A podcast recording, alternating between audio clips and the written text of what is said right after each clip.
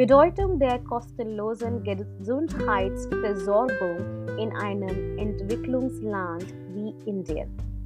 In einem Entwicklungsland wie Indien ist der Zugang zu freiem Gesundheitswesen für viele Gründe hoch wichtig.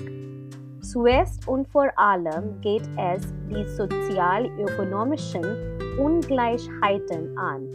Durch das Bieten der medizinischen Versorgung zu den Randgruppen, die die Finanzierungsmittel fehlen, gutes Gesundheitswesen zu erschwingen. Freies Gesundheitswesen fördert Präventivmaßnahmen, Belastung der Krankheiten reduziert und gesunde Bevölkerung beiträgt.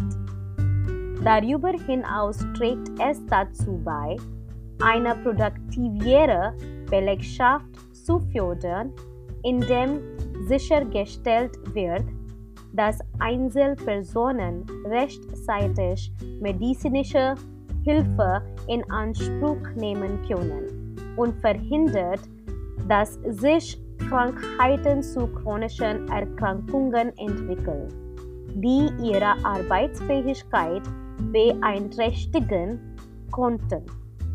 Dies wiederum trägt zur wirtschaftlichen Entwicklung bei.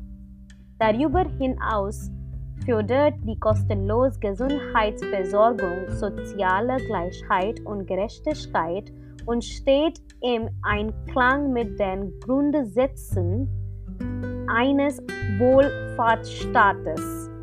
Es spiegelt das Engagement für das Wohlergehen der Bürger wider und betont, dass der Zugang zur Gesundheitsversorgung ein Grundrecht ist.